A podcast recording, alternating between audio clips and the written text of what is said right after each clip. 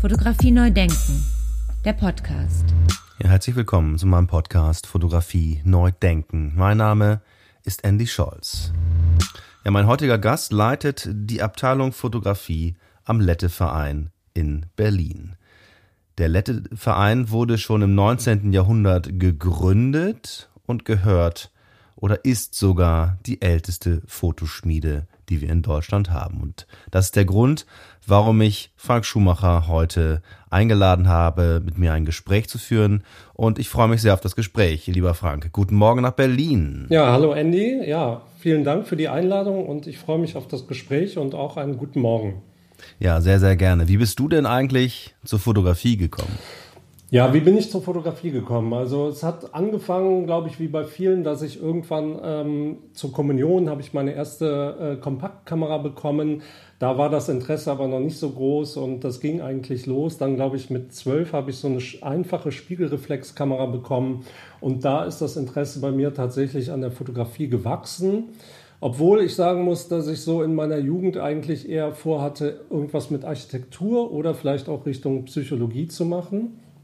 Und dann hatte ich aber eine Mitschülerin in der Oberstufe und deren Vater war äh, Bildjournalist bei einer Kölner Tageszeitung. Und ähm, bei der habe ich dann, also die hatten zu Hause eine Dunkelkammer und da habe ich dann tatsächlich auch so ähm, ja, das Entwickeln von Fotos, ähm, von Filmen und Fotos äh, kennengelernt und da ja, wurde das Interesse immer stärker und ähm, irgendwann habe ich dann gedacht, ja, vielleicht kann ich da auch tatsächlich was beruflich mitmachen und habe dann zunächst in Köln an der Fachhochschule studiert. Das war damals noch bei Arno Jansen und Andreas Horlitz.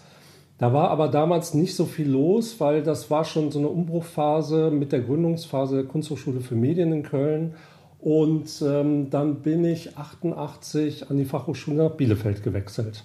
Und da habe ich dann studiert und ähm, 94 meinen Abschluss gemacht bei Gottfried Jäger. So, Genau, also das war so, so sag ich mal, der, der Anfang. Ich glaube, so zu Beginn des Studiums oder was mich auch vorher immer interessiert hatte, äh, ich hatte dann irgendwann, äh, glaube ich, auch mit 12, 13 so ein Abo von Geo geschenkt bekommen. Und ähm, ja, ne, ich wollte dann auch immer solche tollen Reportagen ähm, fotografieren und ähm, das dieser Wunsch ging dann aber im Studium sehr schnell ähm, eigentlich in eine andere Richtung, wo ich dann gemerkt habe, ja, so ich sag mal so dieses Feld des, des Bildjournalismus, Reportage, ähm, es gibt noch viel mehr Bereiche von Fotografie, die mich interessieren. Ähm, auch, sage ich mal, die künstlerische Fotografie, die dokumentarische Autorenfotografie, aber auch so angewandte Bereiche. Ähm, und deswegen glaube ich, ich hatte am Ende des Studiums auch nicht wirklich so eine konkrete Idee, wo es hingehen soll. Und ähm, ja, wir haben ja auch während des Studiums zum Beispiel ähm, das Fotoforum Schwarz-Bunt gegründet, zusammen mit einigen anderen äh, Kommilitonen. Und dort, ähm, weil wir das Gefühl hatten, es findet zu wenig Auseinandersetzung innerhalb des Studiums statt, ähm, so dass wir da Ausstellungen organisiert haben, Gespräche organisiert haben mit Fotografen, ähm, dadurch auch unheimlich viele Leute kennengelernt haben. Und ähm, ja, ich habe einfach gemerkt, auch während des Studiums, dass es noch viel mehr gibt, auch als selber fotografieren. So. Interessant, ne? Eigentlich sollte ja der die, äh, die, die Fachhochschule oder die Universität äh, der Ort sein, wo man sich miteinander auseinandersetzt. Äh, woran hat das gelegen, dass das so gefehlt hat? Ich weiß gar nicht. Ich glaube, wir waren damals so ein bisschen unzufrieden mit den Lehrenden. Also es ist jetzt ein bisschen pauschal vielleicht gesagt, aber dass da vielleicht auch zu wenig Diskurs stattgefunden hat, dass die vielleicht auch schon zu lange so in diesem Kontext der Lehre an einem Ort tätig waren und ähm, ja, wir haben gedacht, okay, wir, wir machen diese Arbeit in einem Seminar, dann wird die einmal präsentiert und dann landet sie irgendwie in der Schublade. Und das fanden wir eigentlich zu schade, also dass das nicht ähm, mehr ja, mehr Diskurs untereinander stattfindet. Also dieses Reden über Bilder. Und ich glaube, das, das ist ja auch das Wichtige, sage ich mal, warum man so eine, so eine Ausbildung, so ein Studium macht, weil man ähm, Gleichgesinnte um sich herum hat, was man ja später erstmal nicht mehr hat, sondern man ist dann so alleine mit sich und Ähm, ja, das hat uns gefehlt und ähm, da haben wir gesagt, okay, wir, wir nutzen diese weißen Wände in der Fachhochschule äh, in Bielefeld und, und füllen die jeden Monat mit Ausstellungen. Das haben wir anfänglich dann tatsächlich mit eigenen Arbeiten gemacht und dann haben wir aber auch angefangen, ähm, Studentinnen von äh, anderen Hochschulen einzuladen und Ausstellungen bei uns zu machen. Ähm, wir sind dann auch mit unseren Ausstellungen woanders hingetourt, haben dadurch auch Leute kennengelernt wie Inka Schube, die zum Beispiel damals die Brotfabrik in Berlin, äh, die Galerie dort geleitet hat. Ähm, wir hatten mal Marianne Müller aus der Schweiz eingeladen, die äh, damals, glaube ich, mit Urs Stahl liiert war und dadurch war Urs Stahl dann auch mal bei uns. Da gab es so einen ersten Kontakt ne, in die Schweiz und ähm, ja, also so gab es dann auch internationale Kontakte und das war, war sehr spannend. Ne? Und ich, mm, ich glaube, dieser, dieser, ja, dieser tatsächlich dieser Diskurs untereinander, also dieses, dass man als Studenten zusammen etwas anpackt, war vielleicht auch unabhängig von den Lehrenden ähm, immens wichtig. So. Und äh, da gab es auch später dann noch Nachfolgegruppen, da gab es dann Camp, eine Gruppe, die das auch weitergeführt hat. Also ich glaube, dieser, ja, diese Zusammenarbeit, dieser, dieses Interesse am Austausch untereinander, unter den Studierenden oder auch zwischen Studierenden unterschiedlicher, also anderer Hochschulen. Also wir hatten dann auch mal ähm, eine, eine, Gruppenausstellung mit, mit Dortmunder Studenten bei uns gemacht ähm, und auch äh, dann in Dortmund mal ausgestellt. Also es war uns wichtig, ne, dass es da auch tatsächlich auch nochmal einen Diskurs zwischen den verschiedenen ähm, Ausbildungsrichtungen oder Institutionen gibt. Wie haben die Lehrenden darauf reagiert damals? Ich glaube, die haben das schon, also die haben das gut gefunden, ne, dass da was passiert ist, ohne dass sie da was zu tun mussten. Ne? So, also es war in einer gewissen Weise ein Selbstläufer, aber ich muss auch sagen, also Gottfried Jäger hat das schon auch unterstützt. Also es gab auch dann äh, zum Teil finanzielle Hilfe. Wir haben natürlich auch viel Geld von außen reingeholt, aber ähm, ich sag mal, er hat uns auch den, den Freiraum gegeben, das zu machen und ähm, die Schule als Forum auch zu nutzen. Also insofern äh, muss ich sagen, war da auch ähm, ja, also eine, Wertschätzung, eine Anerkennung da und aber auch in einer gewissen Weise eine Form von Unterstützung. Fotografie neu denken. Der Podcast. Da war, äh, war ja zum Beispiel auch Thomas Selig mit dabei ne? und ähm, auch Michael Wiesehöfer, der ja später dann äh, eine Galerie aufgemacht hat. Also ähm, man, man hat schon damals gemerkt, also was ich ja eben schon sagte, also dass es halt neben dem eigenen Fotografieren ja auch noch viele andere Wege in der Fotografie gibt, sich mit Fotografie zu beschäftigen. Und ich meine, das sieht man ja ganz gut bei Thomas auch, wohin der sich entwickelt hat, wo, wo sein Schwerpunkt oder sein Interesse damals schon auch gelegen hat. Und ähm, ja, und äh, ich glaube, die, diese, diese Möglichkeit, da halt Dinge auszuprobieren, ähm, die war für uns wirklich auch gut. Also da auch nicht in so einem, in so einem strengen Lehrkonzept nur drin zu sein und quasi nur, sage ich mal, den und den Schein machen zu müssen, sondern ja, tatsächlich auch die Freiheit zu haben, ähm, da Dinge auszuprobieren. Wie ging es dann nach dem Studium für dich weiter? Ich habe dann tatsächlich angefangen, äh, freiberuflich als Fotograf zu arbeiten im Bereich äh, Editorial, auch Corporate Fotografie und auch Werbung und habe da ja lange Jahre gearbeitet äh, und bin dann 2001 äh, an die Hochschule für Gestaltung in Offenbach äh, in eine Gastprofessur berufen worden. Also das war, da war damals Louis Balls und der war da zwei Jahre und da hatten sie ähm, einen Nachfolger gesucht. Und ja, und dann habe ich mich damals darauf beworben, obwohl ich jetzt überhaupt keine, ähm, ja, eigentlich nicht vorhatte, sage ich mal, in diesem Bereich von Lehre zu gehen. Und äh, ja, dann gab es eine Probevorlesung und dann haben sie mich tatsächlich auch dann äh, äh, verpflichtet. Und ähm, ja, das war dann so ein bisschen wie die Jungfrau zum Kinder in dem Moment, äh, so, so ein bisschen ins kalte Wasser geworfen. Und ich habe dann aber gemerkt, dass mir das sehr viel Spaß macht, also mit den Studierenden zu arbeiten. Also da auch nochmal, äh, ja, so, sag ich mal, so ein Positionswechsel innerhalb der Fotografie ähm, zu begehen. Und ähm, aus diesen zwei Jahren wurden dann letztendlich fast sieben Jahre, weil das ging dann in eine Stiftungsprofessur über. Und dann war es nach diesen knapp sieben Jahren dann auch erstmal beendet. Aber ich habe gemerkt, dass mir ja dieses das Lehren oder der Umgang mit Fotografie, mit Projekten von anderen ähm, wirklich sehr viel Spaß macht. Und ähm, ja, Deswegen bin ich dann, sage ich mal so, aus dieser eigenen oder angewandten Fotografie immer mehr in diese Lehrtätigkeit gerutscht. Ja, irgendwie hast du dann ja sozusagen das Institutionelle dann darin gefunden, ne? Also das, was du ja dann an der Fachhochschule in Bielefeld vermisst hast und warum ihr dann das Forum gegründet habt. Ja, genau. Also vielleicht war das auch wieder sozusagen so, äh, ne, mit, mit mehreren Leuten auch zusammenzuarbeiten. Also das, was, was mir vielleicht auch zwischendrin gefehlt hat. Also mir hat es immer Spaß gemacht, als, als Fotograf zu arbeiten ähm, für, für Magazine und auch für Agenturen. Aber ich sag mal tatsächlich dieses Sprechen über Fotografie, ähm, ähm, ja, die Auseinandersetzung nochmal auf verschiedensten Ebenen ähm, die hat mir doch, glaube ich, zwischendrin auch gefehlt und genau, die habe ich da auch wiedergefunden. Ja, und heute leitest du äh, die Abteilung Fotografie am Lette-Verein, die man als, also den Lette-Verein kann man als traditionsreichste Fotoschmiede in Deutschland bezeichnen. Äh, wie kam es dann dazu? Ich habe dann ein halbes Jahr Pause gemacht nach der HFG Offenbach und habe dann wirklich erstmal überlegt, okay, was, was will ich jetzt als nächstes machen? Ähm, und ähm, dann, dann hatte mir ähm, eine ähm, ehemalige Kommilitone, also Kommilitone aus Bielefeld auch, die in Hamburg lebt, die hatte mir dieses Stellenangebot vom Lette-Verein geschickt, dass die eine Leitung für die fotografische Abteilung suchen.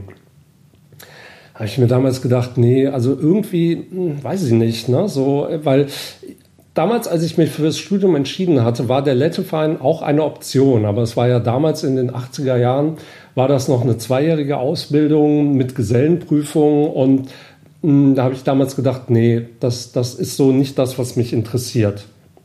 Und dann habe ich aber ein bisschen recherchiert und habe gemerkt, okay, das hat sich da auch geändert. Also die sind nicht mehr zweijährig, sondern sind dreijährig, sind abgekoppelt von der Handwerkskammer. Und dann dachte ich mir, ach ja, Leitung der Abteilung, das ist ja, also vielleicht, ne, da kann man ja vielleicht auch etwas bewegen. So und ähm, und dann habe ich mich da halt beworben und ja, so bin ich dann nach Berlin gekommen. Und ähm, genau, und der Letteverein ist ja tatsächlich so die traditionsreichste Ausbildungsstätte für Fotografie in Deutschland, ne, 1890 gegründet. Also ich glaube jetzt mittlerweile über 130 Jahre alt oder jung. Und äh, ja, wie ich aber eben schon gesagt hatte, war es sehr lange so, dass es halt eine zweijährige Ausbildung war, die an die Handwerkskammer gebunden war, mit Gesellenprüfung abgeschlossen hat. Und dann haben sie in den 1990er Jahren das geändert in eine dreijährige Ausbildung. Und ähm, ja, da bin ich jetzt seit 2008. Ja, sehr schön, sehr schön. Jetzt gibt es ja, jetzt gibt es ja viele Ausbildungsstätten mittlerweile in Deutschland. Was für Studierende kommen denn zu euch? Die meisten, ähm, die zu uns kommen, ähm, also viele haben noch nie eine Kamera in der Hand gehabt. Ja? Also die haben mit dem Smartphone fotografiert. Das ist ja auch erstmal okay, weil ich finde, das Smartphone ist auch eine Kamera. Ja? Und, ähm, und das Interessante ist aber, dass sie dann tatsächlich, wenn sie die analoge Fotografie entdecken, äh, da, dass sie dann da auch ähm, zum Teil bei bleiben, ja, und da auch einen Schwerpunkt drauf legen, was ich immer so ein bisschen schwierig finde, weil, hm, ja, ich sag mal, ähm, in, in, im Job so äh, wird, sage ich mal, 99 Prozent digital fotografiert, so. Aber ähm, vielen ist das wichtig und deswegen haben wir auch, wir haben ja noch ein Schwarz-Weiß-Labor, ein großes, wir haben auch wieder eine Farbdunkelkammer eingerichtet. Wir haben aber auch ein Digitalisierungslabor. Also das heißt, wir haben auch vier Arbeitsplätze, wo Sie bis zum Großformat Ihre äh, Negative oder Dias auch scannen können. Also ne, dieser Prozess ich meine, dann wird es ja sowieso wieder, ne, wird's wieder ins Digitale reingebracht. Das ist auch ein bisschen so anachronistisch, wo ich auch immer denke, ja, also wenn ich, wenn ich äh, auf, auf negativ arbeite, dann möchte ich aber auch gerne am Ende einen schönen C-Printer haben. Und, und ähm, aber gut. Ähm, ja, das finde ich natürlich wichtig, dass die alle, alle Möglichkeiten sozusagen auch kennenlernen. Äh, stürzen die sich dann buchstäblich da drauf auf das Analoge oder ist die Neugierde so groß? Also nicht alle, ne? so, also es gibt auch äh, es gibt auch Verfechter, die die glücklich sind, äh, ähm, da rein weiter digital fotografieren zu können. Aber äh, es sind schon einige, die die einfach äh, das entdecken, wo ich manchmal denke, okay, es liegt einfach daran, äh, ich sag mal dieses Wort Look, ja, den dann so analoge Fotografie hat, den man natürlich auch, sage ich mal, mit Digitalfotografie erzeugen kann, so und äh, Ich, ich weiß nicht. Also einige bleiben da auch dabei und wir haben tatsächlich auch Absolventen, äh, die, die tatsächlich da auch, auch später mit analoger Fotografie auch Jobs realisieren, weil es halt in bestimmten Bereichen, sagen wir in der Modefotografie auch wieder zum Teil en vogue ist, so äh, dann doch wieder analog zu arbeiten. Aber das ist ja die Ausnahme. Aber ich sage mal, für ihre persönlichen eigenen Projekte nutzen das schon sehr viele auch noch. Ne? Ja, wie ist denn dann die Gemengelage? Also wenn du jetzt mal so einen Strich äh, ziehst zwischen denen, die künstlerische Fotografie machen und die angewandte Fotografie machen. Manchmal habe ich den Eindruck, es wollen gar nicht mehr so viele in diesen fotografischen Markt rein. So, also insofern, ne, so in diese angewandte Fotografie, sondern viele sehen es eher so als persönliches Ausdrucksmittel. Wir haben auch eine ganze Reihe, die danach dann auch nochmal studieren gehen, sage ich mal, in dem künstlerischen Kontext, ne, nach Hamburg an die FBK gehen oder nach Leipzig nochmal Fotografie studieren oder auch an die Kunstakademie Düsseldorf, äh, um da nochmal, ja, sage ich mal, doch ähm, das, das Künstlerische auszuprobieren und sich darin zu vertiefen. Ähm, ja, ich würde mal sagen, so ein Drittel davon geht so in den angewandten Bereich der Fotografie.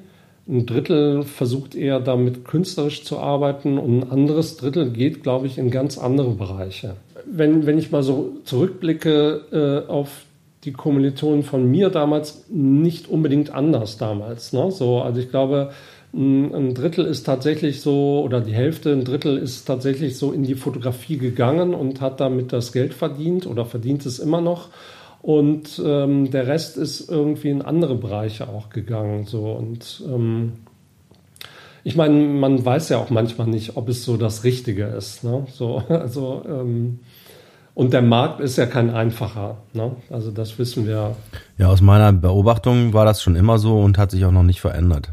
Äh, sicher ist die, diese Digitalisierung insgesamt dazu gekommen und hat äh, gewisse Prozesse auch beschleunigt. So, aber ähm, äh, ich glaube, dieses Hineinkommen in den Markt ist genauso wie früher äh, nicht einfach und man muss halt eine ganze Zeit, glaube ich, dranbleiben und ähm, ja auch den Wunsch haben, tatsächlich da drin zu arbeiten. Und ich glaube nach wie vor, dass diejenigen, die wirklich Lust darauf haben, da auch ihren Weg drin machen. So.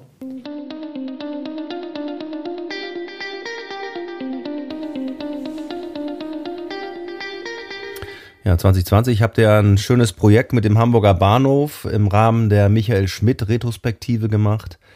Wie kam es denn dazu?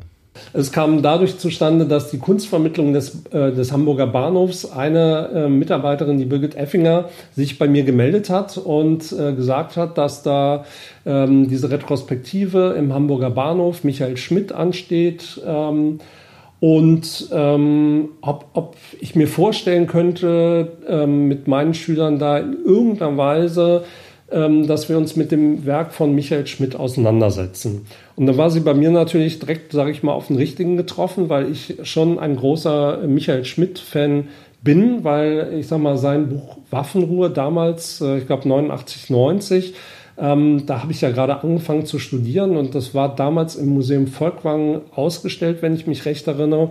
Und das hat mich schon beeindruckt. Also diese, dieses, ähm, ja, dass da auf einmal wieder so, so, so eine Art subjektiver Moment äh, in sowas Dokumentarisches reinkommt.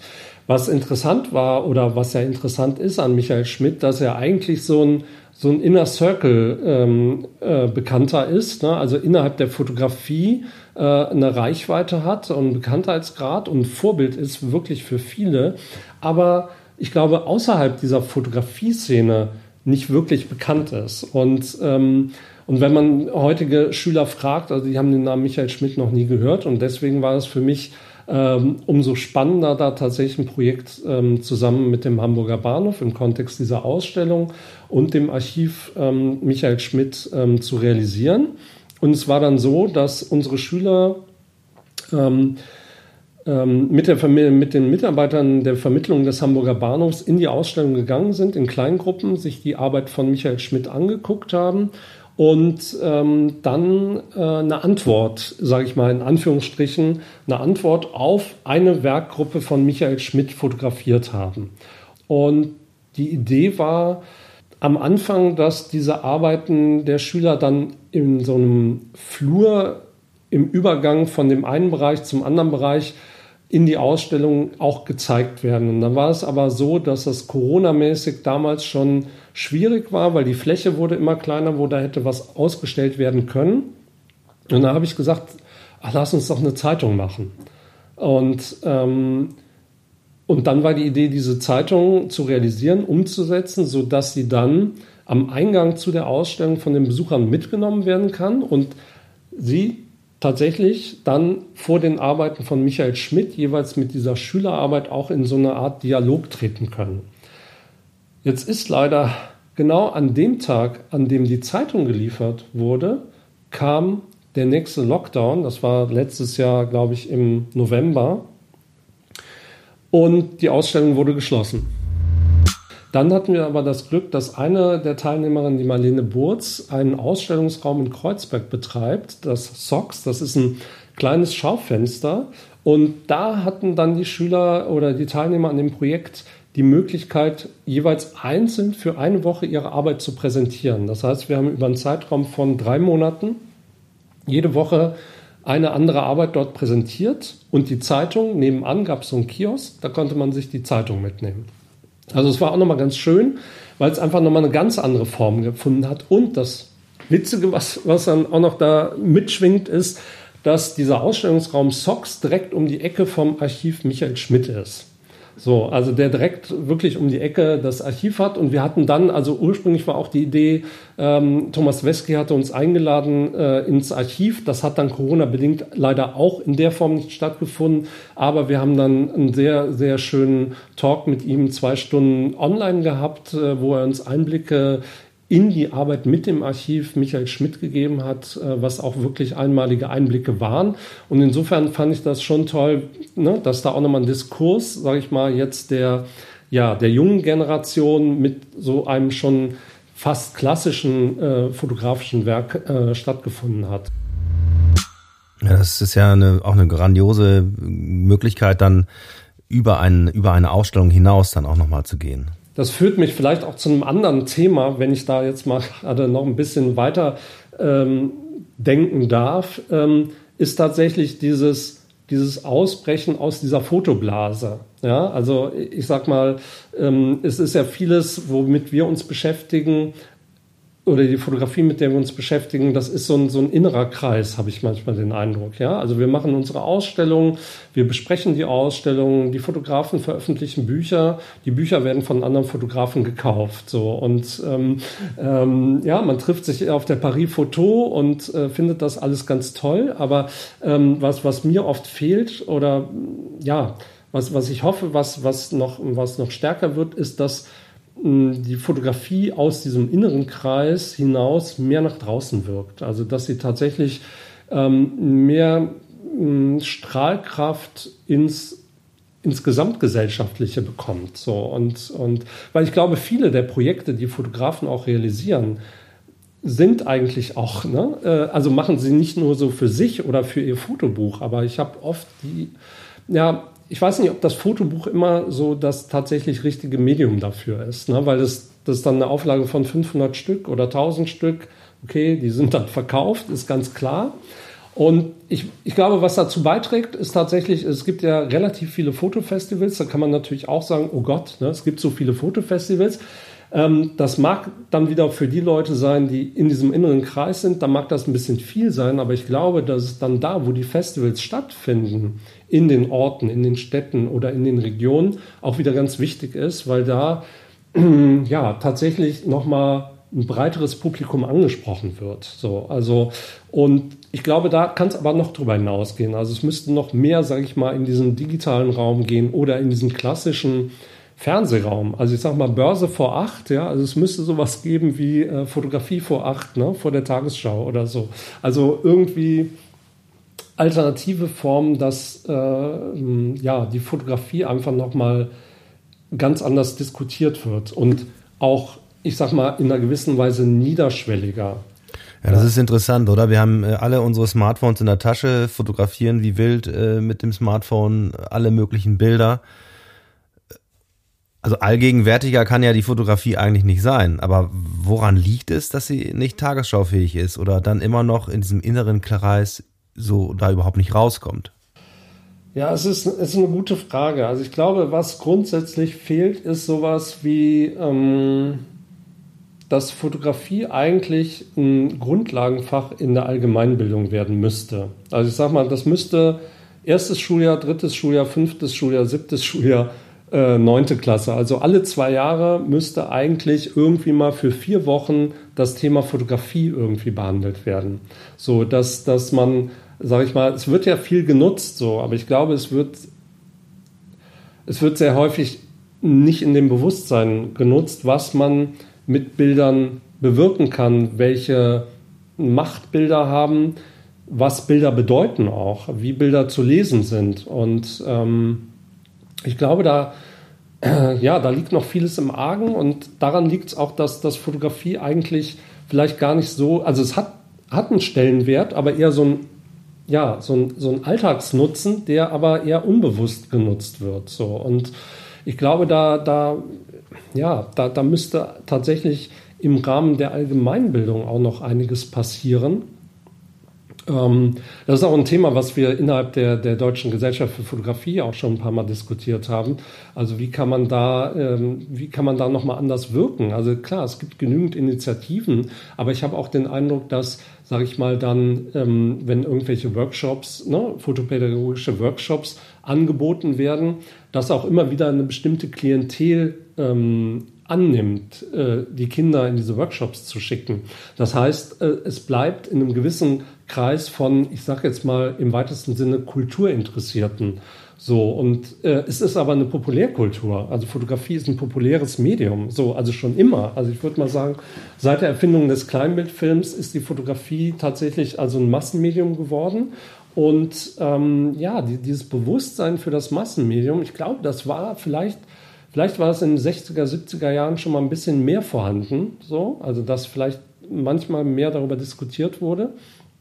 Und ja, es ist so Alltag geworden, dass es eigentlich ähm, gar nicht diskutiert wird und das oder ganz selten. Also wirklich, wenn dann ähm, mal irgendwie ein ikonografisches Bild in den Medien auftaucht, was vielleicht eine gewisse Grenze überschreitet, ja, und dann äh, wird mal kurz eine Diskussion angeregt, so, okay, wie wirken Bilder, was haben sie für eine Macht, was erzählen sie mir, ähm, kann ich das zeigen? Darf ich das zeigen? Ähm, wo ist die Grenze? Wie weit kann ich gehen? Und, und dann ist es aber wieder weg. Also es sind so, ja, das plöppt so einmal im Jahr oder alle zwei Jahre plöppt sowas auf. Und ähm, ja, ich, ich weiß es nicht. Also ich glaube, wie gesagt, ich glaube, es müsste so eine allgemeine Grundlagenbildung des technischen Bildes in den Schulen geben. Und dann wäre das, vielleicht müssten auch die Institutionen, also an denen Fotografie gesammelt, äh, ausgestellt wird, auch nochmal ihre, weiß ich nicht, ähm, Konzepte auch überdenken. So, also, ne, ich meine, der Podcast heißt ja Fotografie neu denken und ich glaube, darum geht es tatsächlich auch. Also wirklich äh, für uns, ne, die wir uns professionell mit diesem Bereich beschäftigen, da auch nochmal zu gucken, okay, wie können wir vielleicht auch nochmal Reichweite in die Gesellschaft auch verändern. Also es ist ein großes Thema, glaube ich, und ich, in jeder Institution wird auch was gemacht. Also es ist ja, es finden ja viele Sachen statt. Also es ist ja nicht so, dass nichts stattfindet, aber ich glaube, da, da ich weiß es nicht, aber so, so in meiner Empfindung oder Wahrnehmung ist da auch noch zu wenig Austausch, der da stattfindet. Ne? So, und deswegen oder das ist ja auch im, im Hochschulbereich. Also es gibt ja jetzt dieses Netzwerk Fotostudium, ähm, was die Anna Gripp ja in der DGPH aufgebaut hat. Die hat ja vor 30 Jahren dieses Buch, äh, wie hieß es nochmal, ähm, Fotografiestudium in Deutschland geschrieben. Das hat sie 93 gemacht, wo sie mal geguckt hat, okay, was gibt es alles für Institutionen. Und dieses Netz, also diese Daten hat sie ja dann ähm, auf die Plattform innerhalb der DGPH eingepflegt und das haben Anna Gripp und ich jetzt ähm, im Frühjahr dieses Jahres angefangen, in aktives Netzwerk ähm, zu überführen. So. Also wir hatten jetzt äh, bisher zwei Online-Meetings ähm, mit Lehrenden der verschiedenen Hochschulen und wir haben jetzt Ende des Monats das nächste Meeting.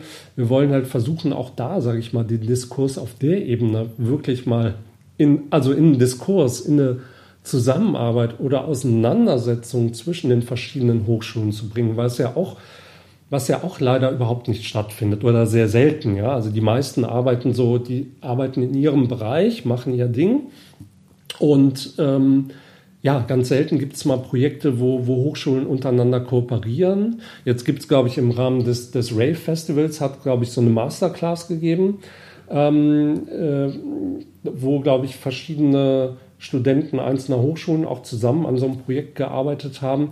Das, das sind ja so erste Schritte, aber sowas findet, finde ich, auch viel zu selten statt. Ne? Oder auch über ne, gemeinsame Themen zu diskutieren, auch ähm, ja, didaktische Themen auch anzusprechen. Und deswegen versuchen wir da tatsächlich auch, sage ich mal, in dem Rahmen von ja wiederum professioneller Bildung, aber auch etwas zu bewegen, weil ich glaube, da, ja, wie gesagt, da, da kocht jeder so sein eigenes Süppchen und da wäre tatsächlich eine Auseinandersetzung, ein Diskurs, ich sage mal, für die Lehrenden wichtig, aber viel wichtiger finde ich auch noch, dass die Studierenden der unterschiedlichen Hochschulen miteinander ins Gespräch, in die Auseinandersetzung kommen. So, also genau, da komme ich wieder ein bisschen zurück jetzt eigentlich auch zu dem, was wir bei Schwarzbund angefangen haben. Und ich glaube, was mir da damals auch gefehlt hat. Also da schließt sich so ein bisschen der Kreis. Und das Interessante ist, ich meine, ich bin jetzt auch schon lange in der Lehre tätig, aber dass ich auch immer selber eigentlich fast nur auf meine, ne, meine Institution äh, geguckt habe. Und ähm, ich glaube, es ist an der Zeit, ähm, den Blick äh, zu öffnen und ähm, ja, da mehr tatsächlich, also Zusammenarbeit finde ich ein wichtiges Stichwort. So. Fotografie neu denken. Der Podcast. Ja, sehr schönes Stichwort. Zusammenarbeit. Ähm, vielen Dank bis hierhin, Frank Schumacher. Ähm, jetzt nochmal ganz zum Abschluss. In deiner Vita steht 2019 Zeitakademie Online-Seminar. Da warst du ja quasi äh, ein Jahr zu früh. Ja, äh, sehr schön, dass du das noch ansprichst, ähm, ähm, weil genau, das war ja erst 2019. Manchmal kommt es mir schon so vor, als wenn das schon viel länger her wäre durch diese ganze Pandemie. Ähm, genau, das war so, ähm, das ähm, kam über Michael Bidovic äh, zustande, der bei uns ähm, das Modul Bildredaktion unterrichtet und äh, ja zu dem Zeitpunkt auch noch Bildredakteur beim Zeitmagazin war. Und ähm, die Zeitakademie hatte schon einmal ein, ein ähm, Seminar äh, gemacht, äh, produziert zum Thema Fotografie, aber da ging es eher so um Fotografie und Kultur. Äh, das hatte unter anderem, glaube ich, der Matthias Hader vom Museum für Fotografie äh, quasi geschrieben und moderiert. Und, ähm, und die hatten den Wunsch, eher jetzt ein Seminar anzubieten, wo es im Prinzip um die angewandte Fotografie geht und hatten mich dann angefragt, dieses Seminar äh, ja, zu, zu entwerfen, zu schreiben. Und ähm, ja, dann habe ich da, habe ich mir überlegt, ja, ne, ich habe ja gesagt, also ich bin offen und offen für Neues und auch offen für neue Formen und fand das dann ganz spannend. Und äh, ja, dann, dann habe ich das entwickelt.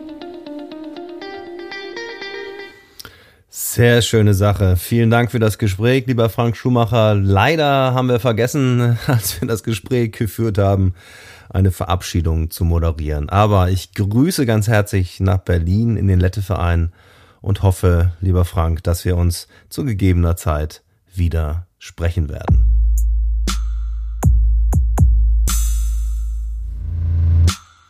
Ja, alle weiteren Informationen zu Frank Schumacher und dem Letteverein in Berlin gibt es unter www.letteverein.berlin. Selbstverständlich und wie gewohnt sind all die Informationen in den sogenannten Show Notes für Sie und für euch zum Anklicken zusammengefasst. Ja, da bleibt mir noch zu sagen, ganz herzlichen Dank äh, fürs Zuhören, danke fürs Mitdiskutieren, schreibt mir weiter eure Kommentare oder auch Hinweise und Vorschläge auf interessante Interviewpartner. Und bis auf weiteres. Dankeschön, au revoir, auf Wiedersehen, ciao, ciao. Bis zum nächsten Mal, wenn es wieder heißt. Fotografie neu denken. Der Podcast.